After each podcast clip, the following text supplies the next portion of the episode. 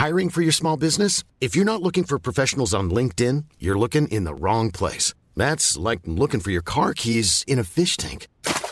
LinkedIn helps you hire professionals you can't find anywhere else, even those who aren't actively searching for a new job but might be open to the perfect role. In a given month, over 70% of LinkedIn users don't even visit other leading job sites. So start looking in the right place. With LinkedIn, you can hire professionals like a professional. Post your free job on linkedin.com slash people today.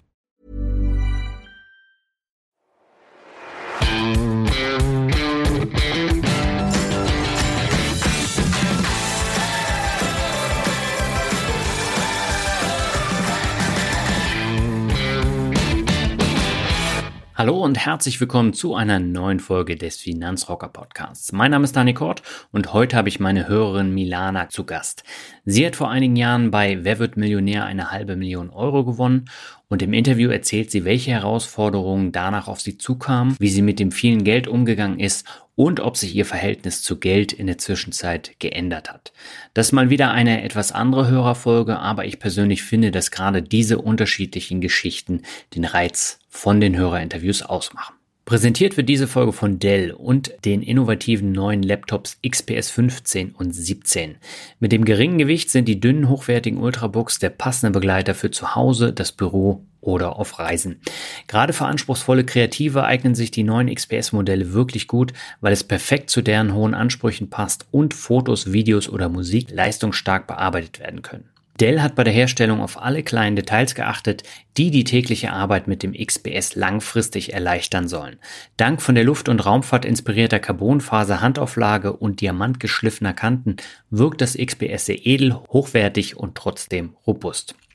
Der fast randlose Bildschirm ist ein absoluter Hingucker. Die XPS-Notebooks verfügen über hochauflösende Displays bis zu 4K Ultra HD. Darüber hinaus sorgt spezielles Gorilla-Glas für höchste Bildschirmschlag- und Kratzfestigkeit. Dell hat es beim XPS 17 sogar geschafft, einen 17 Zoll Bildschirm in ein 15 Zoll Gehäuse zu packen. Besonderes Detail, mit Dell Mobile Connect kannst du dein iOS oder Android Smartphone koppeln und über den PC telefonieren, Benachrichtigungen bekommen und sogar spiegeln. So kannst du deine volle Aufmerksamkeit auf dem Laptop widmen, ohne davon abgelenkt zu werden. Auch die Batterie hält höchsten Ansprüchen stand, denn sie hält bei der Nutzung von Arbeitsprogrammen wie Text- oder Tabellenverarbeitung bis zu 23 Stunden und beim Streaming von Filmen oder Serien bis zu 13 Stunden. Das hat dich neugierig gemacht und du möchtest mehr über die neuen Dell XPS Modelle erfahren?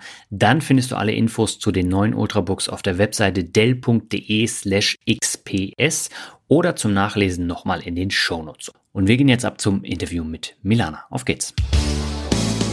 Meine Leitung geht heute nach Niedersachsen zu meiner Hörerin Milana. Sie hat vor einigen Jahren eine halbe Million Euro gewonnen und wir wollen heute darüber sprechen, wie sie mit so viel Geld umgegangen ist und welche Learnings sie daraus gezogen hat. Erstmal herzlich willkommen im Finanzrocker Podcast, Milana. Schön, dass du da bist. Hallo Daniel, danke für die Einladung. Ja, mich äh, freut es. Du hast mich ja damals angeschrieben, vor einigen Monaten schon und äh, hast so ein bisschen deine Geschichte erzählt und äh, die fand ich super spannend. Dann haben wir ja noch ein bisschen hin und her gemailt und ja, ich freue mich tatsächlich mit dir darüber zu sprechen, wie es war, mit so einem großen Gewinn umzugehen. Äh, ja, verrückt ist, glaube ich, das Wort, was, was äh, übergreifend die Situation beschreibt, aber äh, natürlich auch sehr wertvoll für jetzt alles weitere, was danach passiert ist, äh, an Learnings und an ja, einfach allem eigentlich.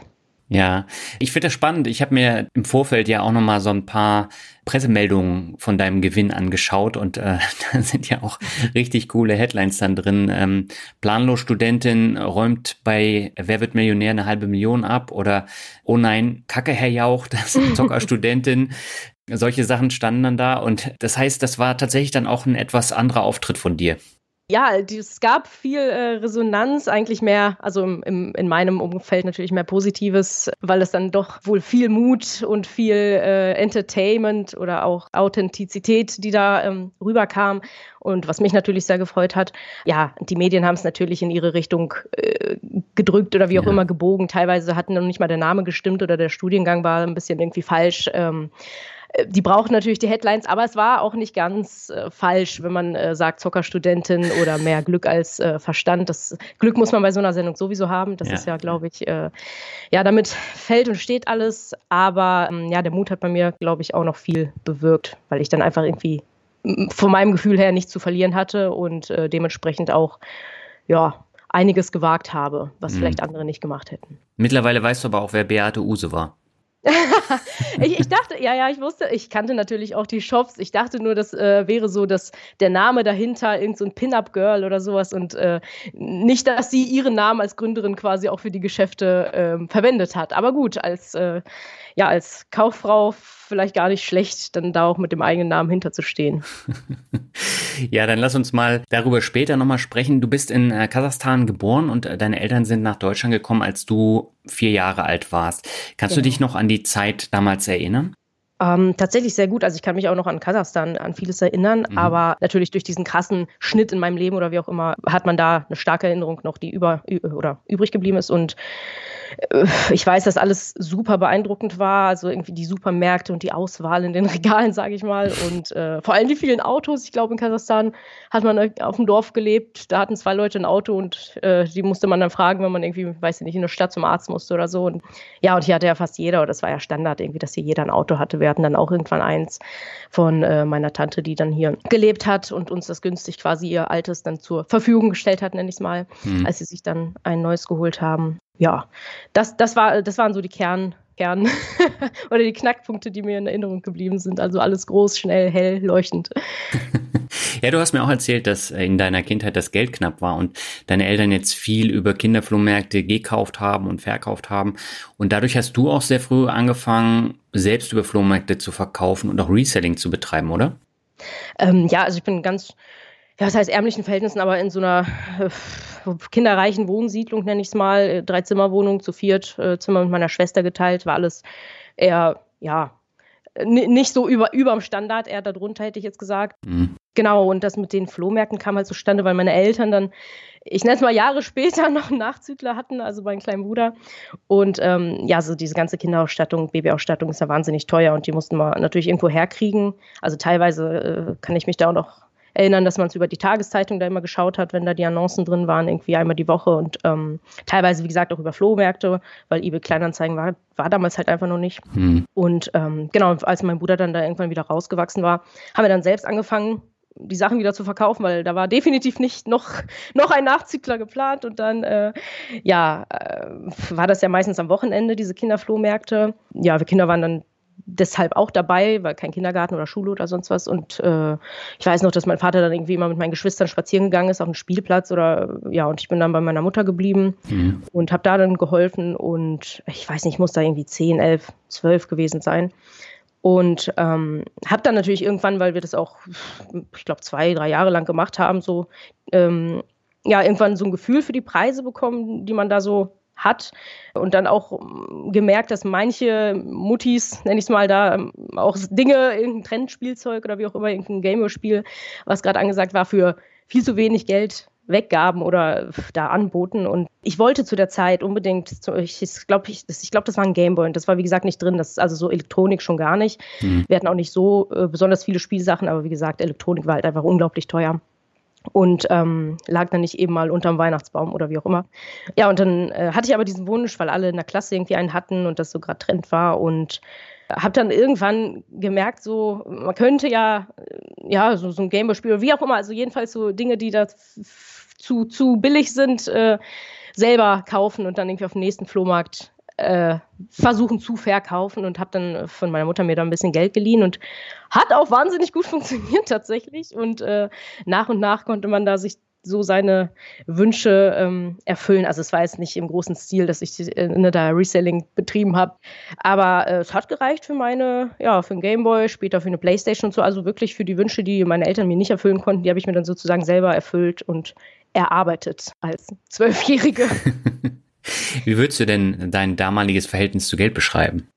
Ähm, also ich hatte halt schon immer irgendwo Respekt vor Geld oder irgendwie vor der Macht äh, und den Möglichkeiten, die man mit Geld hat. Mhm. Äh, war auch irgendwie fasziniert wahrscheinlich davon. Also, weil ich auch als Kind durch diese Reselling-Erfahrung irgendwie gemerkt habe, wie Geld funktioniert oder ich weiß auch nicht. Also, äh, oder dass hinter Geld auch irgendwie meistens harte Arbeit steckt oder Mut oder irgendwie man muss sich trauen. Ich habe mich auch getraut, das irgendwie zu machen mit dem, mit dem Geldleihen und so. Hätte ja auch, hätte ja auch drauf sitzen bleiben können, sage ich mal.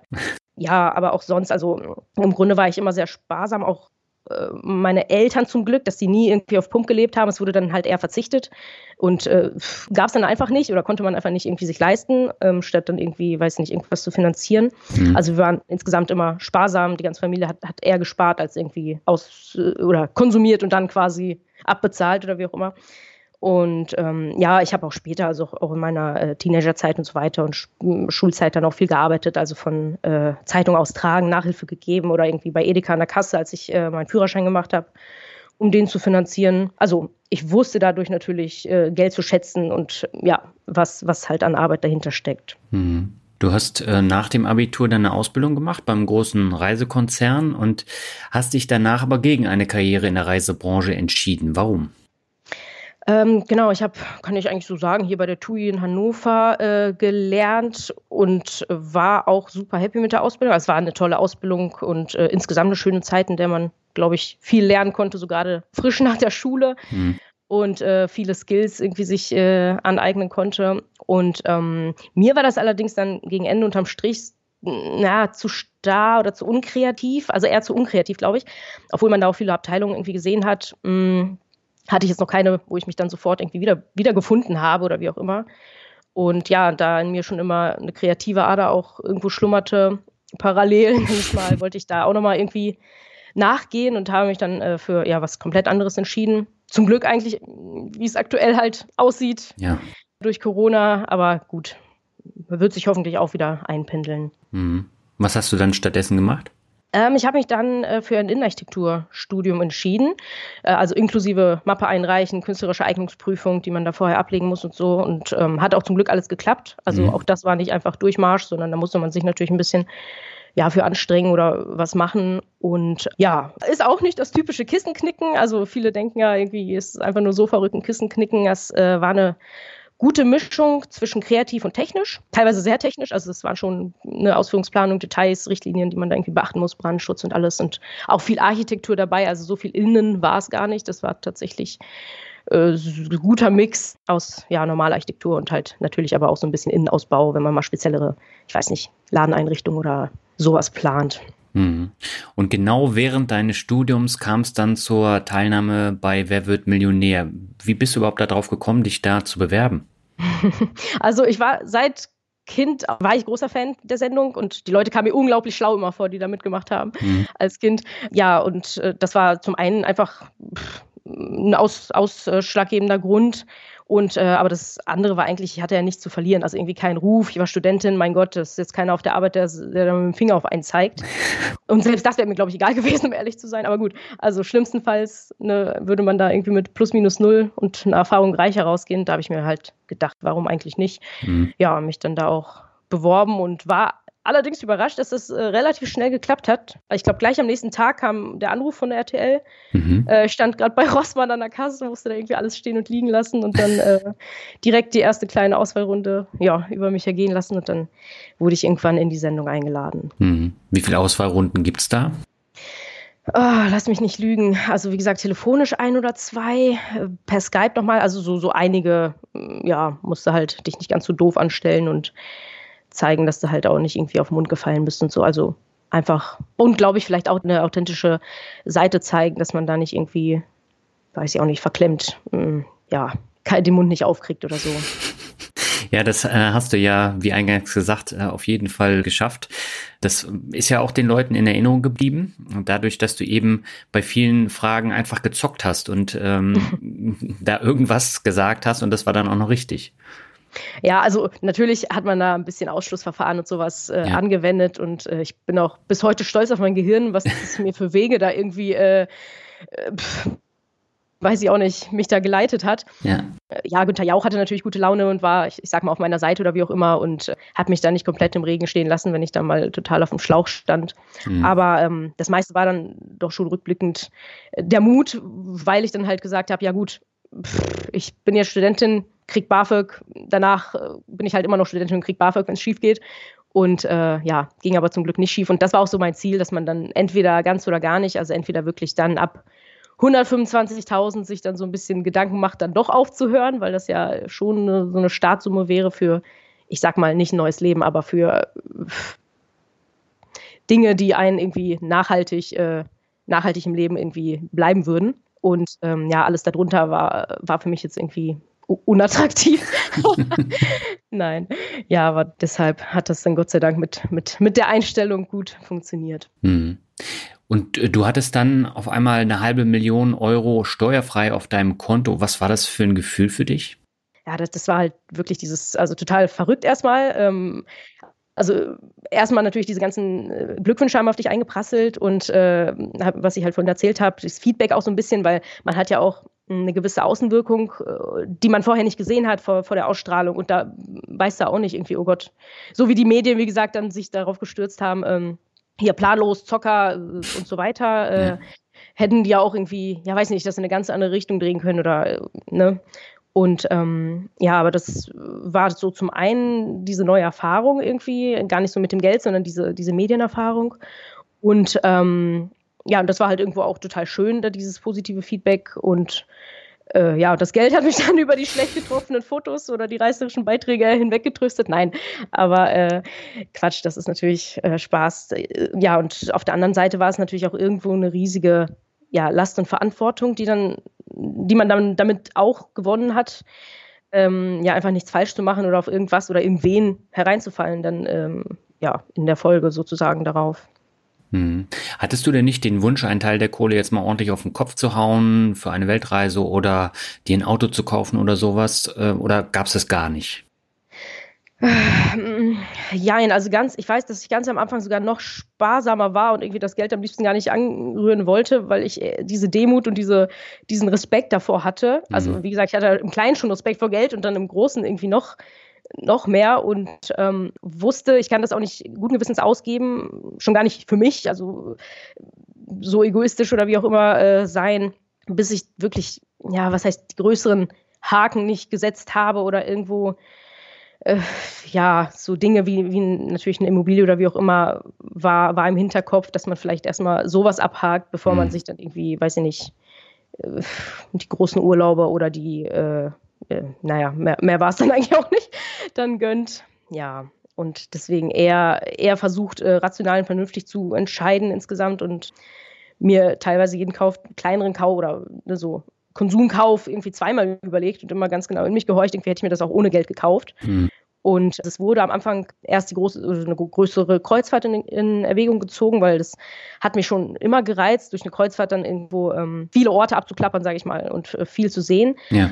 Aber irgendwann war, also hat man dann auch gemerkt, aha, das, das sind nicht wir, also wir, mein Freund und ich, irgendwie, weiß ich nicht, da haben wir uns nicht gesehen auf so einem großen Schiff und dann ging es halt wieder mit dem Auto nach Schweden dann den nächsten Sommer. Und ja, also Insgesamt reist man jetzt natürlich etwas öfter oder zumindest vor Corona. Aber ansonsten hat sich da nichts geändert, bevor quasi die wichtigen Dinge nicht abgehakt waren. Mhm. Hattest du denn damals schon Ahnung von Geldanlage, von Finanzen oder warst du komplett blank auf dem Gebiet? Nee, ich war komplett blank. Also wirklich, ich habe natürlich meine Eltern gefragt, aber dadurch, also die kannten sich dann natürlich null aus, weil nie irgendwie groß was zum Anliegen da war, bis auf den Notgroschen. Ne? Und ähm, ja, habe dann auch so ein bisschen äh, im, im, Freundeskreis, ja, konnte mir auch keiner helfen. Mein Freund wusste auch nicht irgendwie oder seine Familie da groß Bescheid. Also da habe ich dann bei null angefangen tatsächlich und ja, mir so den ein oder anderen ja, was heißt Mentor, aber ähm, ich habe mich halt nicht gescheut davor, Leute, denen ich vertraue, oder ja, habe mich an Leute gehalten, irgendwie denen ich so ein bisschen vertraut habe und mich dann nicht gescheut, die auch irgendwie zu fragen. Und zum Beispiel meine ehemalige Vermieterin, also noch aus Ausbildungszeiten, wo ich ähm, die Vermieterin meiner ersten eigenen kleinen Wohnung sozusagen, mhm. die war auch Hausverwalterin gleichzeitig und zu der hatte ich eigentlich immer ein ganz gutes Verhältnis, weil ich glaube ich auch eine gute Mieterin war und die, sie selbst war in meinen Augen halt immer eine sehr tüchtige Frau, so auf dem Boden, so geerdet halt auch, aber äh, die ist mir dann irgendwie in den Kopf gekommen und da habe ich sie einfach mal angerufen, ihr das erzählt. Also wir hatten da auch jahrelang keinen Kontakt sozusagen mhm. ne? und die hat sich dann aber auch gefreut und dann habe ich halt einen Käsekuchen gebacken und bin da hingefahren und dann hatten wir irgendwie einen halben Nachmittag äh, so eine erste kleine unabhängige Finanzberatung, nenne ich es mal, mit auch irgendwie Tipps Richtung Vermietung und sowas oder Immobilien und ja, oder einen ehemaligen Prof von mir. Den habe ich dann halt auch die ganze Zeit gelöchert und ähm, weil der kannte sich zum Beispiel so ein bisschen in Aktien und ETFs und sowas aus. Mhm. Und ähm, ja, also insgesamt mich nicht gescheut, da irgendwie um Hilfe zu bitten, weil ich selbst wusste, ich kann mir da noch nicht selber helfen.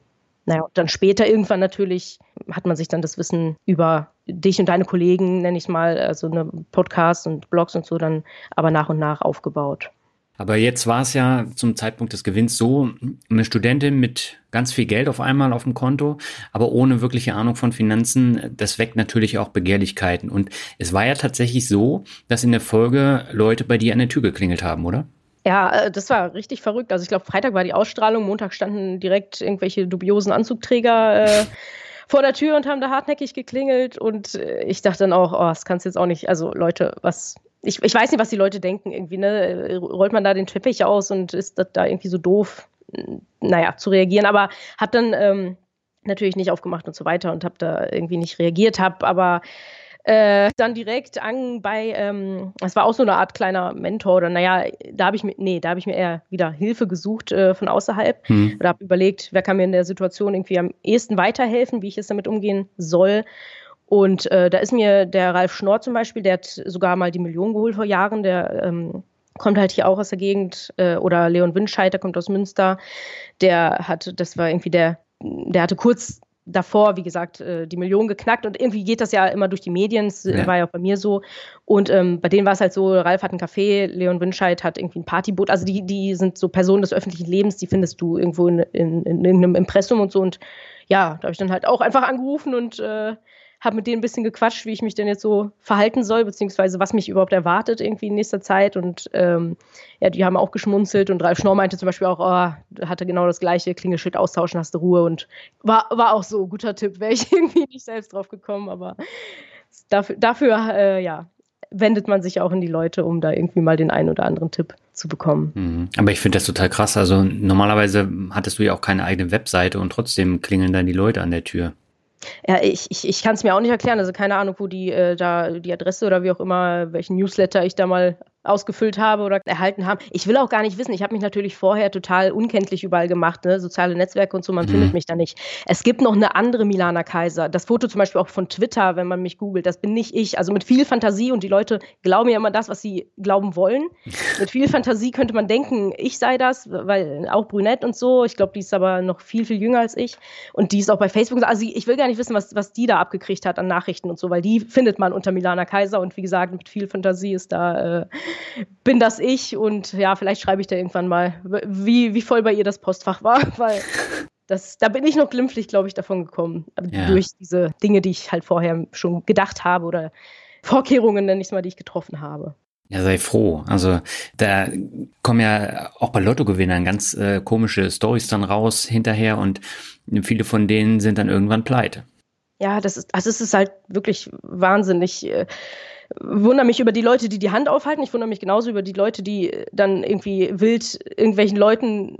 Also natürlich hat man irgendwo ein Herz und so, aber ich habe, ich, ich sag mal irgendwie auch in der Familie Leute, denen ich dann eher das Geld geben würde oder im Freundeskreis oder so als irgendwelchen Wildfremden. Aber nur, nur so anbei. Ähm, nee, das ist halt, ich, ich weiß nicht, was da für Komponenten. Man kann dann wahrscheinlich einfach nicht mit Geld umgehen oder, mhm. oder äh, die Synapsen knallen durch oder so. Und ja, dann passiert es halt. Und ähm, ich hatte da, wie gesagt, diesen Respekt und wusste auch, 500.000 ist nicht die Welt. Also man, das kann schnell weg sein. Mhm. Eben wie du sagst, machst du dann eine Weltreise, pff, Auto, Immobilie, bestenfalls noch irgendwie Immobilie oder so. Manche verkonsumieren das ja halt komplett. Aber ja, das war Gott sei Dank bei mir ein anderer Weg. Welcher Weg war das denn bei dir? Wie bist du mit dem Geld umgegangen? Ähm, also ich habe tatsächlich, hatte ich ja vorhin schon so ein bisschen erzählt, dass ich am Anfang sogar noch ein bisschen sparsamer und irgendwie das überhaupt nicht wirklich angefasst habe und mhm. bis ich halt wusste, was, was damit passieren soll, so im, im Großen. Naja, und habe dann, ähm, hatte ich glaube ich auch vorhin erwähnt, vorher äh, als Studentin BAföG gehalten, das gab es dann natürlich nicht mehr und dann habe ich mir aber den gleichen Satz irgendwie selber ausgezahlt, also das Geld lag dann erstmal auf dem Tagesgeld oder auf zwei Tagesgeldkonten, um das so ein bisschen wenigstens zu streuen mit, mit, der, mit den 100.000, die nur geschützt sind. Also das hat mir auch, das war auch so ein Druck im Nacken. Ich wollte das eigentlich mhm. so schnell wie möglich weghaben.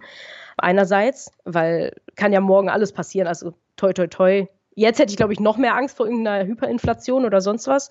Aber auch da weißt du ja nicht, ne, zu viel Zeit kann man sich da nicht lassen und irgendwann soll es ja auch für einen arbeiten und so. Und ähm, ja, wie gesagt, also mir erstmal ganz normal meinen BAföG-Satz irgendwie monatlich weiter aufs Girokonto überwiesen und dann sogar auch, glaube ich, weiterhin meinen Hiwi, äh, nicht glaube ich, das war auch so, äh, weiterhin meinen Hiwi-Job behalten, weil er mir halt einfach Spaß gemacht hat. Also ich habe da jetzt nicht irgendwie die Notwendigkeit gesehen, alle, äh, alle hier Leinen loszulassen oder wie auch immer, alle Stricke abzureißen.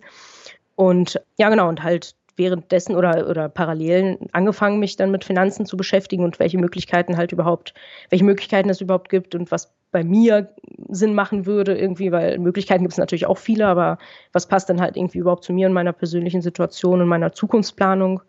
Ja, und dann sozusagen überlegt, wie meine Asset Allocation dann bestenfalls aussehen sollte. Und da ich durch mein Studium dann natürlich schon mit Bauen und dem Ganzen bereits mm, Erfahrung oder, äh, naja, oder mich bereits so ein bisschen auskannte, war eine Immobilie natürlich irgendwo das naheliegendste. Mhm. Und äh, dann habe ich auch da, also das war dann so das erste Projekt, was ich dann mir äh, vorgenommen habe, ähm, nach einer passenden Eigentumswohnung zu suchen. Aber auch da halt erst Wissen angeeignet, dann auch über diverse Bücher und Podcasts und auch den Markt beobachtet, ganz stark. Also erstmal überhaupt auch wieder ein Gefühl gekriegt, was überhaupt, also dass, dass man nicht irgendwie zu viel bezahlt, nur weil man es vielleicht hätte, aber das wäre dann irgendwie äh, total irrational. Und ähm, ja, und als ich dann emotional und rechnerisch irgendwie sowas Passendes gefunden hatte vom Gefühl, hat es dann mit der, mit dem ersten Projekt oder beziehungsweise konnte ich da dann Haken hintersetzen und ähm, hatte dann die erste Eigentumswohnung. Ich glaube, das war ein halbes Jahr nach dem Gewinn, ein bisschen mehr, so, ja.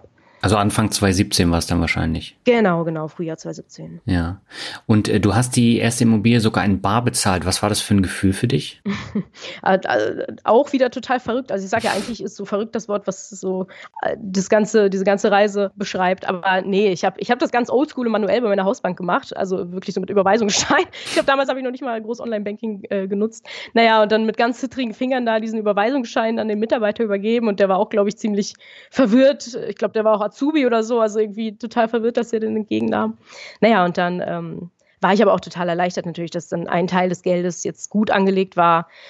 Ja, und für mich arbeiten konnte einfach, also äh, wo, wo ich wo ich abgesichert war, wo, wo ich für später irgendwie abgesichert äh, war. Und ja, also es war natürlich auch für den Kaufprozess an sich sehr vorteilhaft, das Bar mhm. zu bezahlen, weil es natürlich äh, einfacher dann, also es war von privat die Wohnung, und äh, das machte das Ganze natürlich auch einfacher, wenn man offen kommuniziert, man hätte es bar und man, also jeder Verkäufer wünscht sich natürlich einen liquiden Käufer und eine sichere mhm. und schnelle und unkomplizierte Abwicklung. Also wäre ja äh, quasi, wenn ich verkaufen würde, nicht anders. Und ja, das hat es dann vielleicht auch noch mal ein bisschen erleichtert, einen guten, na, was heißt guten Deal, aber halt ein gutes Objekt zu finden. Mhm.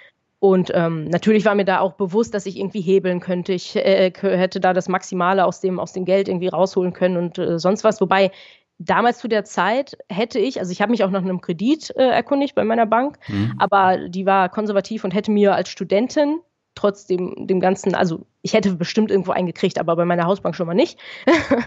äh, wie gesagt, äh, Studentin ohne irgendwie Einnahmen, äh, nur mit, mit, mit Cash äh, war, war irgendwie, war nicht möglich. Und ähm, nee, aber ich war ja auch froh, dass einfach, wie gesagt, ein Teil weg war vom Konto und irgendwie, äh, was hätte mir ein Kredit genützt, wenn ich dann immer noch 450.000 oder wie auch immer da rumliegen hätte und nicht schlafen konnte, so nach dem Motto. Ja. ja. Okay. Du hast in der Zwischenzeit noch eine zweite Immobilie gekauft. Ähm, warum das und äh, hat sich jetzt an dem Kaufprozess im Vergleich zum ersten äh, Kauf was geändert? Also warum? Vor allem natürlich zur Risikostreuung, also mhm. um das Klumpenrisiko aus der ersten so ein bisschen zu nehmen. Und ähm, ja, sollten mal Mietausfälle sein oder so, sonstige Probleme oder so, hat man ja immer noch, kann man immer noch aus der zweiten schöpfen und umgekehrt. Und auch der Rest des Geldes, also na, was heißt Rest? Das war nicht der Rest, aber ich hatte ja noch einen Teil, nenne ich es mal, und dann äh, der sollte auch irgendwie mal zum Einsatz kommen und für mich arbeiten und äh, so weiter, nenne ich es mal. Und äh, durch die erste hatte ich ja auch schon ein gewisses Know-how, auch in dem Bereich. Ja. Und dann kam halt dieses, ich nenne es mal Angebot, es war eigentlich ein No-Brainer. Es war jetzt ein Netto-Kaufpreisfaktor irgendwie von 14 oder 15. Also ja, musste sein, sage ich mal. Es war ein gutes Objekt unterm Strich und ähm, nicht mehr so emotional, also selber einziehen würde ich da, sage ich mal, nicht so irgendwie, aber rational gesehen sehr. Ähm, ja, und äh, beim Kaufprozess äh, musste ich tatsächlich, weil es so ein ähm, ja, gutes Angebot war, nenne ich es mal, was heißt musste, aber habe es auch wieder bar bezahlt, habe jetzt aber dementsprechend Cashflow oder genug Cashflow durch die Mieteinnahmen der beiden Wohnungen, um zum Beispiel meinen, ja, meinen aktuellen Lebensunterhalt zumindest decken zu können. Also klar, vielleicht nicht mit irgendwie Kindern oder wie auch immer, aber äh, theoretisch ist da jetzt auch genug Cashflow da durch zwei Immobilien, um da irgendwie so einen sicheren Hafen zu haben. Hm. Ganz kurze Unterbrechung, bevor es weitergeht mit dem Interview mit Milana. Diese Folge wird ja auch präsentiert von Blinkist und Blinkist bringt die Kernaussagen von über 3000 Sachbüchern auf dein Smartphone. So kannst du dir das Wichtigste aus dem Sachbuch in etwa 15 Minuten anhören oder durchlesen und es gibt die Blinks auf Deutsch und Englisch. Du findest dort neueste Ratgeber, zeitlose Klassiker oder auch viel diskutierte Bestseller aus mehr als 25 Kategorien, wie zum Beispiel Börse, Produktivität, Psychologie oder Wirtschaft. Gerade in der Kategorie Wirtschaft kannst du dir sehr lesens- und hörenswerte Zusammenfassungen unter anderem von Das Kapital im 21. Jahrhundert von Thomas Piketty oder Asia 2030, was der globalen Wirtschaft blüht von Karl Pilny, in den Blinks anhören oder durchlesen. Das sind extrem lesenswerte Sachbücher. Ich persönlich nutze Blinkist beim Sport nebenbei zu Hause oder auch mal als Unterhaltung in Arbeitspausen, um mich in 15 Minuten über relevante Sachbücher zu informieren und um zu schauen, ob ich mir das Buch dann nochmal komplett bestelle. Jeden Monat kommen circa 40 15-minütige Blinks hinzu und für alle, die nach den Blinks tiefer ins Thema einsteigen wollen, gibt es jetzt auch Hörbücher in voller Länge bei Blinkist. Im Moment gibt es nach wie vor noch eine Aktion für Hörer meines Podcasts. Auf blinkist.de slash Finanzrocker erhältst du 25% Rabatt auf das Jahresabo Blinkist Premium. Du kannst vorher alles ausgiebig sieben Tage lang kostenlos testen. Blinkist wird B-L-I-N-K-I-S-T geschrieben. Also nochmal blinkist.de slash Finanzrocker. Und wir gehen jetzt zurück zum Interview mit Milana. Auf geht's. Was machst du denn jetzt? Hast du jetzt einen äh, Job? Du bist ja fertig mit dem Studium, oder? Ja, genau. Ich habe auch äh, dann direkt gearbeitet in einem Innenarchitekturbüro, äh, habe dann irgendwann aber selber, also auch als das Buchprojekt anlief, gekündigt. Das war natürlich eine tolle Freiheit, die man sich hatte erlauben können, mhm. weil es, ja, ich, ich will da jetzt auch nicht irgendwie, also es hat mich nicht zu 100 oder hat mich nicht zu 100 Prozent überzeugt. Und wenn es ein nicht ne, 100% Ja ist, dann ist es ein Nein, sage ich mal. Und ich hatte die Möglichkeit äh, oder die Alternative noch mit dem, mit dem Buch und äh, einem anderen Projekt, einer ähm, Sanierung und so. Und dann habe ich mich eher dahin gewidmet. Möchte jetzt aber wieder, also jetzt äh, ist das durch und jetzt halte ich auch wieder die Augen offen und werde dann, denke ich mal, wieder ganz normal angestellt sein. Mhm. Hast du denn jetzt geplant, noch eine dritte Immobilie zu kaufen? Ähm, das wird sich irgendwie ergeben oder auch nicht. Also das Gute ist dadurch, dass die ersten beiden äh, lastenfrei sind. Also wenn die dritte dann natürlich nur noch nur noch äh, über Finanzierung, weil da haben wahrscheinlich schon viele Hörer bei den ersten beiden die Hände über den Kopf geschlagen. Wobei bei der ersten, wie gesagt, da hätte ich auch mit den, mit den Steuervergünstigungen und den Zinsen hätte mir nichts gebracht, weil ich noch Studentin war oder zumindest die ersten zwei Jahre oder so, mhm. äh, hätte ich eh nichts gegen, also gegen steuern können. Äh, ich glaube, dass die Mieteinnahmen waren noch unterm Freibetrag oder zumindest, ja. Ähm, genau, mit der zweiten hätte es natürlich Sinn gemacht, weil die ja auch vermietet ist, das irgendwie zu finanzieren und so. Wobei äh, ich kann es immer noch rückwirkend quasi machen, gerade wenn, wenn die anderen Immobilien auch noch äh, Vermietungsobjekte sein werden. Mhm. Kann man das quasi die ersten irgendwie belasten, die ersten beiden oder natürlich nicht unendlich, aber äh, da bist du bei jeder Bank, glaube ich, willkommen. Ja, und dein Eigenkapital daraus wieder rausschöpfen und einen Kredit aufnehmen. Und ja, wenn sich was Gutes ergibt, warum nicht? Vielleicht auch mal ein Mehrfamilienhaus, weil das dann doch weniger äh, Aufwand, nein, nicht Aufwand, aber äh, ja, hast du alles an einem, einem an einem Ort, nenne ich es mal. Und äh, genau, mal schauen, was da aber für Möglichkeiten sich ergeben werden. Mhm. Das wird dann davon abhängen. Die Immobilien hast du beide dann auch in Hannover gekauft? Genau, genau. Kümmere mich jetzt auch komplett selber. Also einer haben wir, wie gesagt, saniert, da mhm. äh, inklusive selber Parkett verlegt, kriechend auf dem Boden oder Decke abgehangen mit einem befreundeten Tischler. Also es war halt wirklich auch so eine Schweißtreibung. Also das wollte ich auch, so vom Tellerwäscher zum Millionär mäßig. Äh, und ich kannte mich da auch durch Studium aus, wie das alles funktioniert. Und nee, das, das hat auch Spaß gemacht, wie gesagt, die Sanierung zu machen. Und äh, also von, von Elektrik, das hat natürlich ein Fachmann gemacht, also ganz normalen Elektriker und dann aber so Maurerarbeiten, Tapeten abreißen, ne, dann danach wieder ne, verputzen, ein bisschen. Also alles so äh, teilweise, Bad musste zum Glück nicht gemacht werden. Hm, Küche haben wir auch erstmal so gelassen. Aber so die Räume, ja, auch selbst viel Hand angelegt. Äh, mit meinem Vater viel auch, der auch so ein bisschen allround-mäßig immer mir helfen konnte. Und das war dann eigentlich eine ganz schöne Erfahrung. Mhm. Legst du denn einen Teil des Geldes jetzt auch in Aktien oder ETFs an? Ähm, ich habe tatsächlich während meiner ganzen finanziellen Bildungsphase tatsächlich, ja, meine Liebe zu Aktien entdeckt. Also es war für mich natürlich super äh, Neuland und äh, nie, vorher nie denkbar gewesen. Aktien, dieses Teufelszeug und so weiter. Und auch meine Eltern waren eher skeptisch. Aber äh, nee, ich habe natürlich in meiner Asset Allocation auch Aktien und ETFs. Also äh, gehe da sowohl aktiv als auch passiv vor, also Sparpläne auf ETFs, aber mhm. auch äh, ja schon diverse Einzelkäufe in größeren Tranchen, äh, ja Einzelaktientitel und anfangs eher Richtung Dividendenwerte, also eher so äh, Dividendenstrategie oder etablierte Substanzwerte und seit Corona aber dann doch auch mehr auf äh, Wachstumsaktien und natürlich auch zu Corona nochmal nachgekauft. Wie immer zu wenig, wie man hinterher mal weiß, aber den Boden trifft man eh nie, von daher. Und wie sieht es prozentual bei dir aus? Also wie viel Prozent macht jetzt der Aktien-ETF-Anteil aus bei deinem Vermögen? Ja, ein Sechstel würde ich sagen. Hm. Ein Sechstel Cashquote, so für natürlich auch die Immobilien, wenn da mal irgendwas sein sollte oder weiteres Kapital irgendwie gebraucht wird. Ein Sechstel Aktien-ETFs und zwei Drittel sind dann in den Immobilien oder an die Immobilien gebunden oder wie auch immer. Ja. Hat sich denn jetzt dein Verhältnis zu Geld geändert oder ist es gleich geblieben? Also insgesamt haben sich meine Ausgaben irgendwie kaum verändert. Äh, hatte ich letztens auch noch mal mir angeguckt. Ich wohne zum Beispiel auch immer noch in derselben Mietwohnung, also wir wohnen selber noch zur Miete.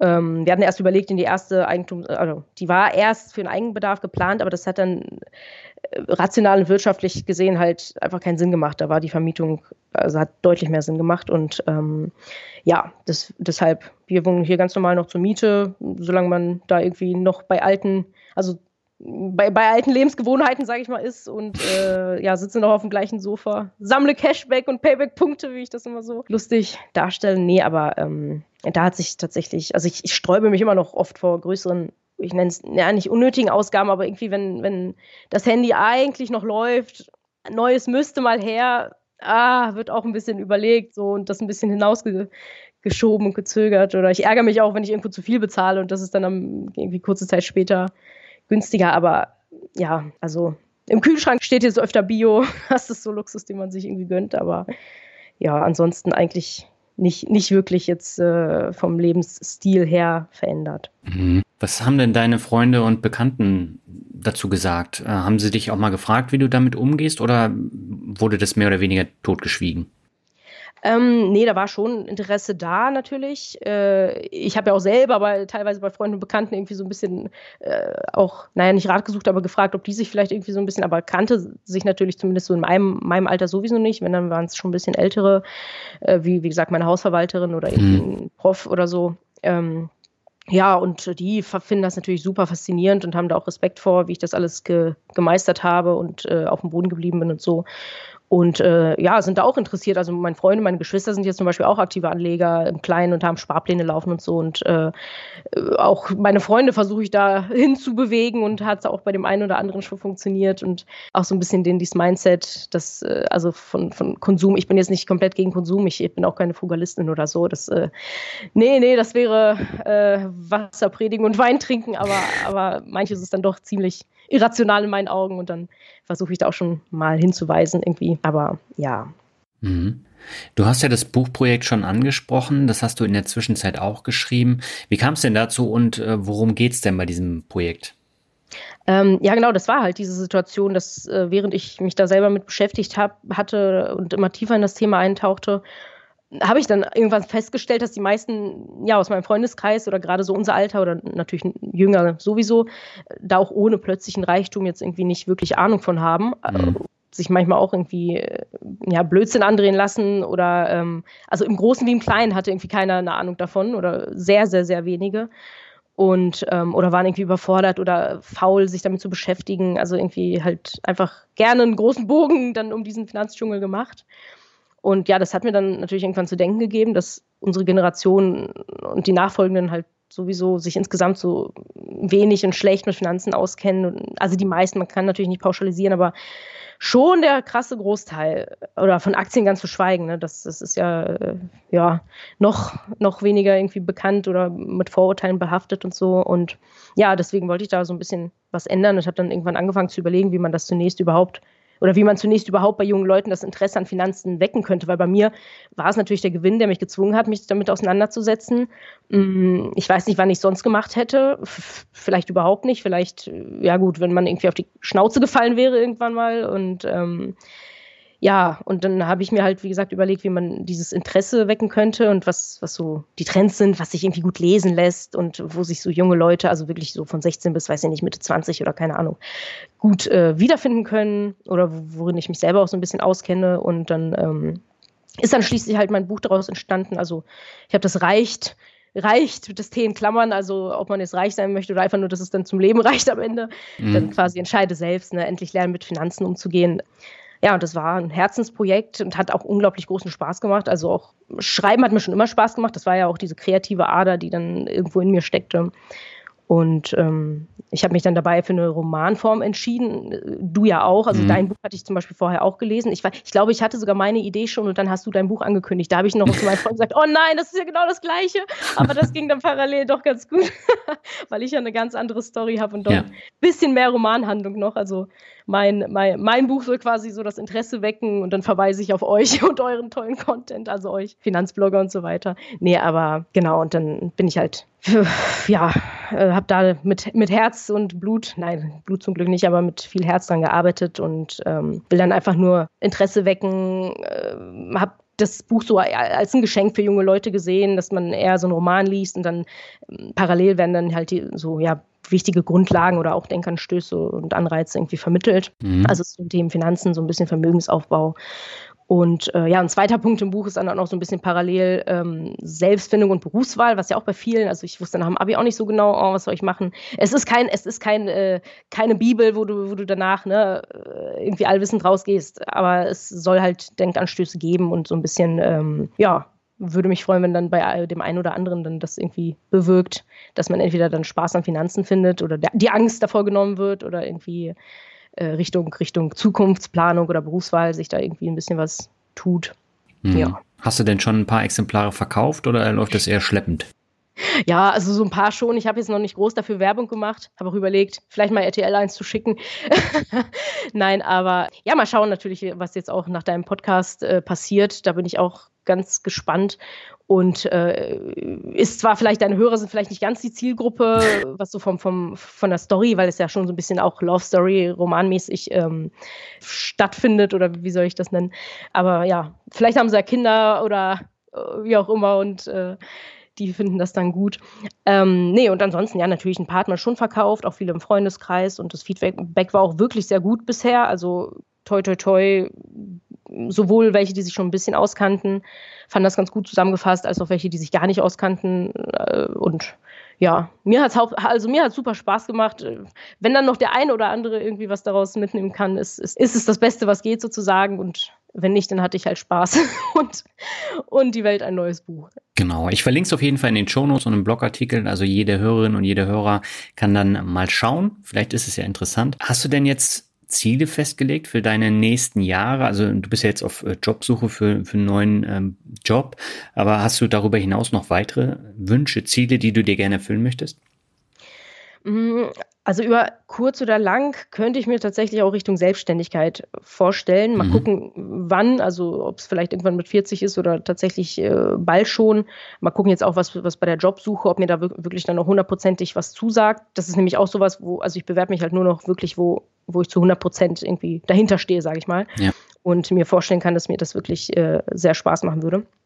Und ähm, ja, vielleicht sogar noch ein zweites Buch, weil bei dem, bei dem ersten, das war natürlich so verwirrend. Viele haben gedacht, das wäre irgendwie Richtung Autobiografie, aber das ist ja wirklich ein fiktiver Roman. Mhm.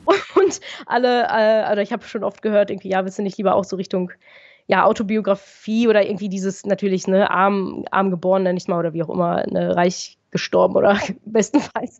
Also irgendwie überhaupt so nochmal mit Geld in die Richtung ähm, oder in, ja, mit so, mit so einem Ansatz. Aber mal gucken, das ist auch eher ein Herzensprojekt. Und ansonsten, ja, genau, parallel immer Augen offen halten nach weiteren Immobilien. Bei der zweiten Eigentumswohnung wurde mir jetzt ähm, die Hausverwaltung auch angeboten des ganzen Hauses, mhm. also das ganze Mehrfamilienhaus. Ab nächstem Jahr, das, da habe ich auch zugesagt, da werde ich vielleicht jetzt nochmal also wenn alles so bleibt, äh, ja, habe ich dazu gesagt und werde äh, nochmal jetzt wahrscheinlich so ein Seminar, also auch ein kostenpflichtiges da so ein bisschen rein investieren, dass man da auch auf der sicheren Seite ist. Also grob kenne ich mich natürlich schon aus, weil ich das alles selber mache, aber dann für so ein Mehrfamilienhaus ist es ja doch nochmal eine andere Hausnummer. Mhm. Und man tut ja auch so den anderen äh, Eigentümern gegenüber und so. Und ja, deshalb, das war vielleicht noch so, so ein kurzfristiges Ziel. Und ansonsten, ja, gesund alt werden. Sehr schön. Ja, ich wünsche da auf jeden Fall alles Gute und dann würde ich sagen, kommen wir zum Abschluss zum Finanzrocker Word Shuffle. Du kennst es ja. Äh, das heißt, ich nenne Begriffe, du sagst, was dir dazu einfällt und beginnen möchte ich mit einem Begriff, haben wir auch schon drüber gesprochen, Günther ja auch.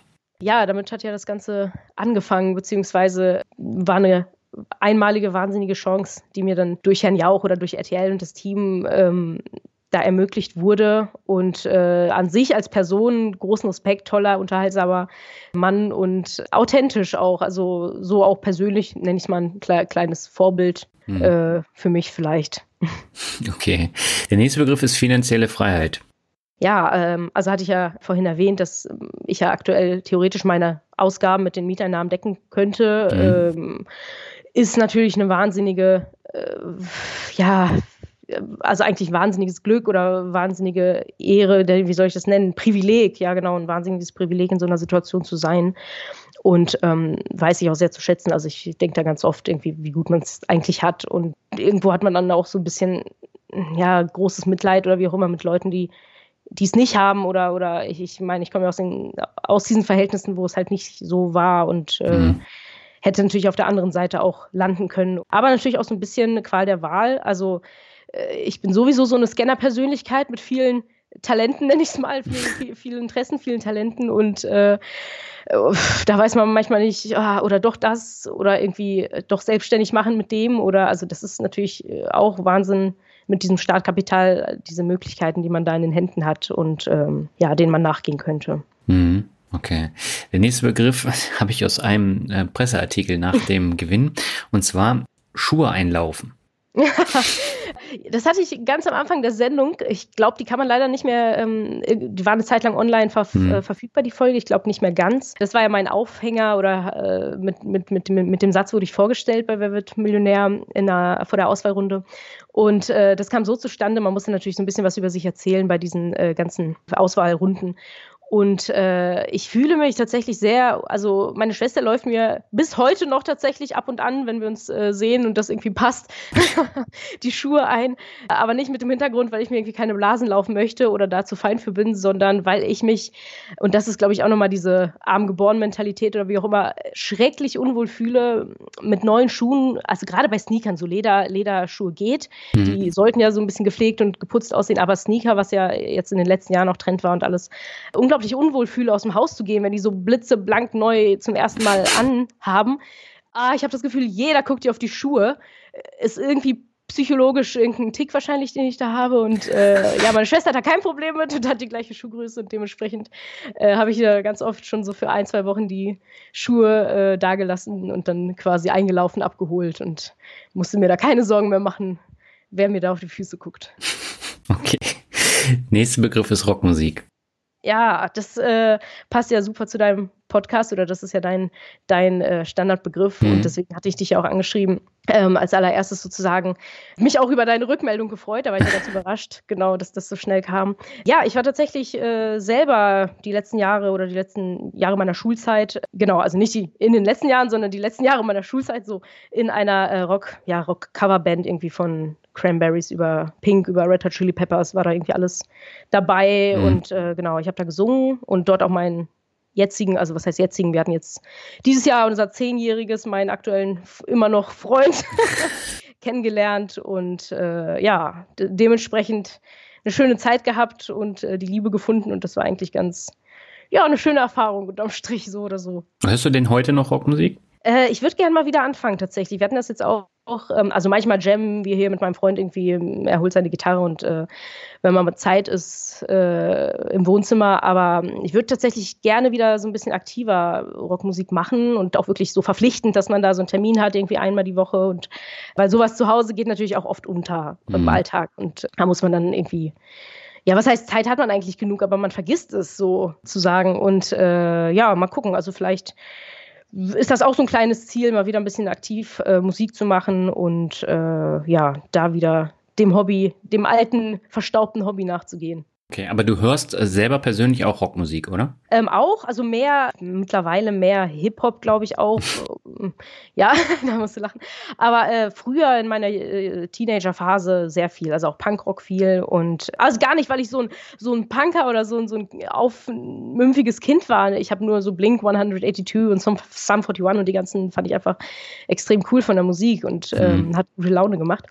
Und ja, also immer noch, bin da auf, auf keinen Fall abgeneigt. Auch die alten Sachen sind toll. Genau, aber habe auch, also Rock-Playlists, aber auch, ja, diverses anderes, sage ich mal. Okay. Dann kommen wir zum nächsten Begriff. Ich weiß gar nicht, ob du dich an den noch erinnerst, aber ich versuch's mal. Carolina Dosenschildkröte. ja, ich erinnere mich an die ganze Sendung. Also da okay. kannst, du mir, kannst du mir Zitate äh, geben. Nee, das, äh, da, da, das war, äh, ich sag mal, Gegenbegriff Intuition, mhm. weil anscheinend hatte ich, hatte ich es irgendwo mal gelesen, gehört, was auch immer. Es war ganz tief ganz tief hinten verankert und ja, die anderen Begriffe haben jetzt auch nicht, waren für mich jetzt auch nicht so sexy, sage ich mal, dass das irgendwie als Konkurrenz für den Begriff irgendwie stehen konnte. Mhm. Und äh, das war ja der 500.000 Euro oder der, ein Begriff aus der äh, 500.000 Euro Frage. Mhm. Und genau, eigentlich wollte ich ja davor schon, also wenn ich es bis 125.000 schaffe, ist Schluss.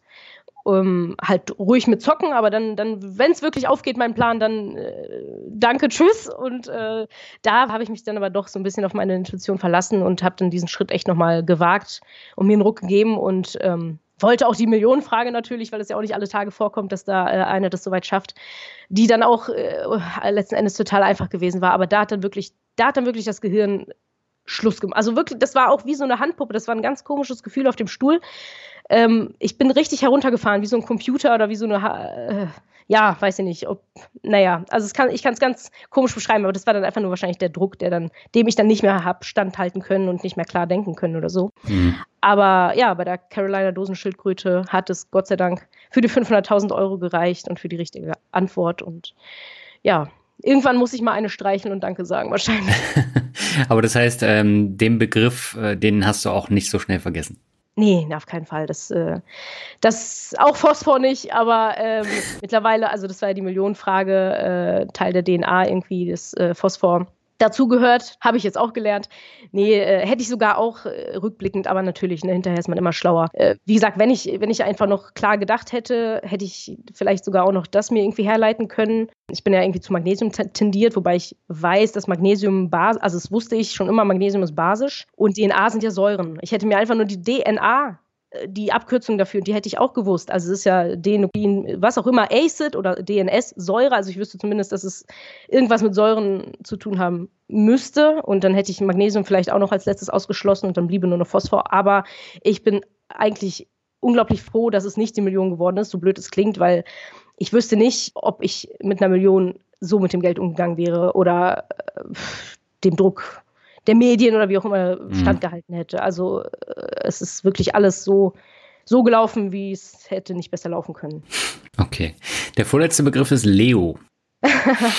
jetzt, jetzt hast du mich erwischt. Ich weiß nicht mehr genau, wofür das steht, äh, aber das, das hatten wir bei unserem Vorgespräch, weil ich dann ein paar Tage vorher deinen Podcast, ähm, wo der Begriff vor oder die Podcast-Folge wo der Begriff vorkam, äh, noch gehört hatte. Ja.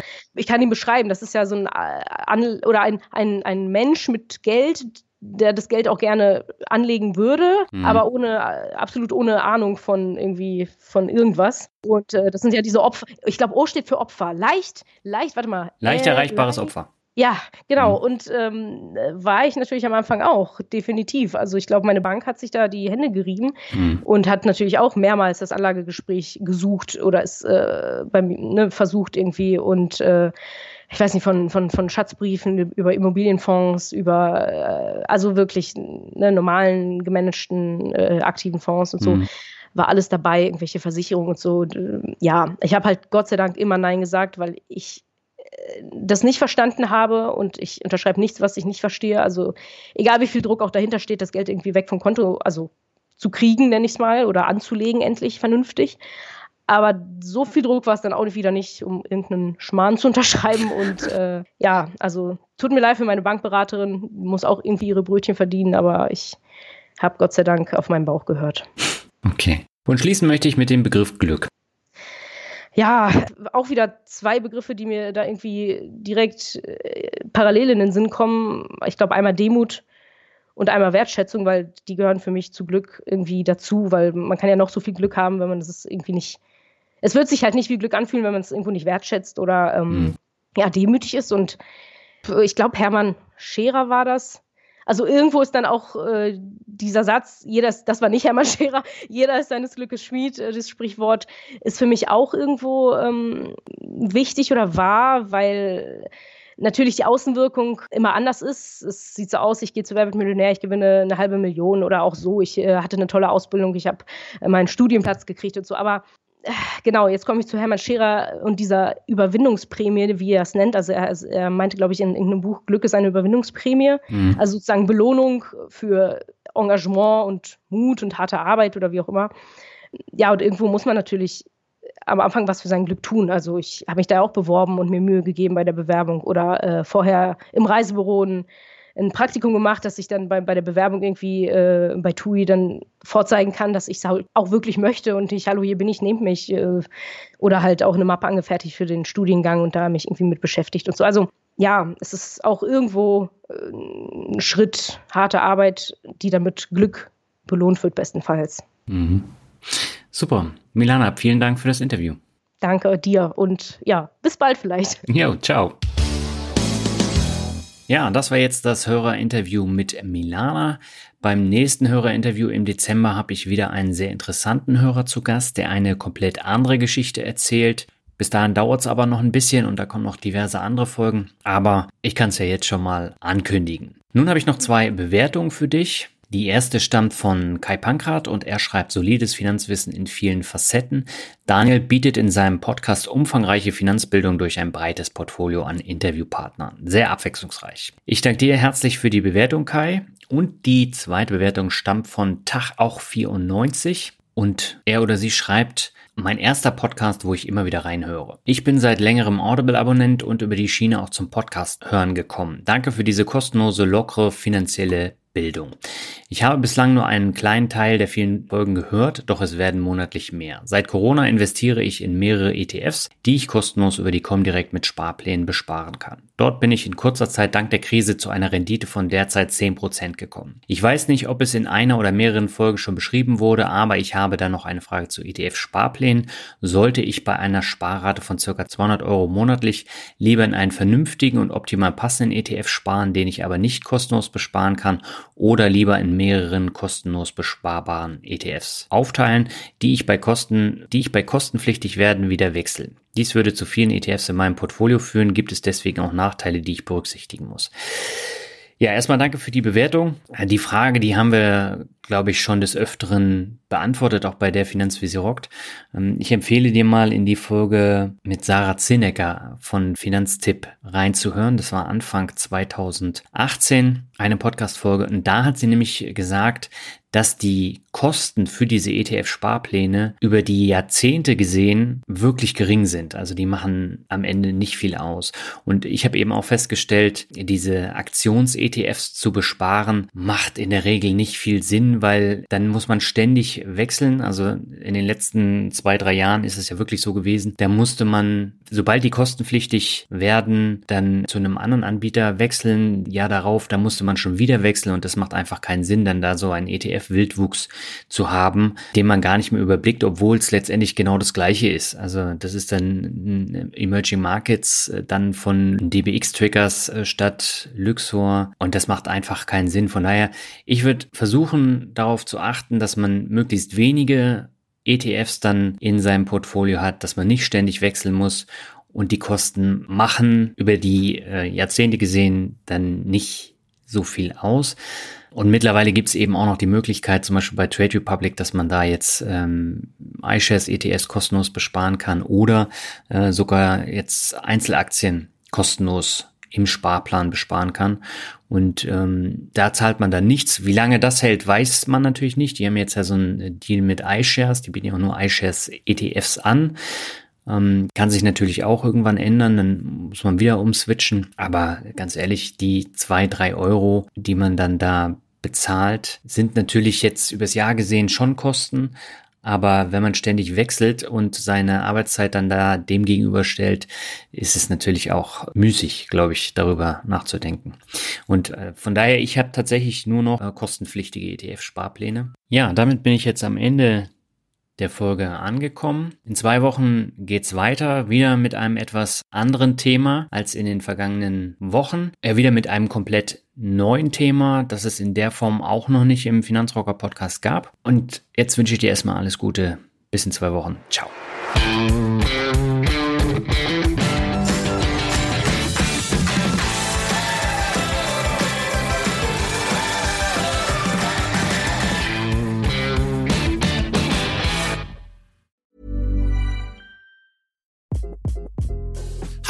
This is Craig Robinson from Ways to Win, and support for this podcast comes from Invesco QQQ, the official ETF of the NCAA. The future isn't scary. Not realizing its potential, however, could be. Just like on the recruiting trail, I've seen potential come in many forms as a coach. Learn more at Invesco.com slash QQQ. Let's rethink possibility. Invesco Distributors, Inc.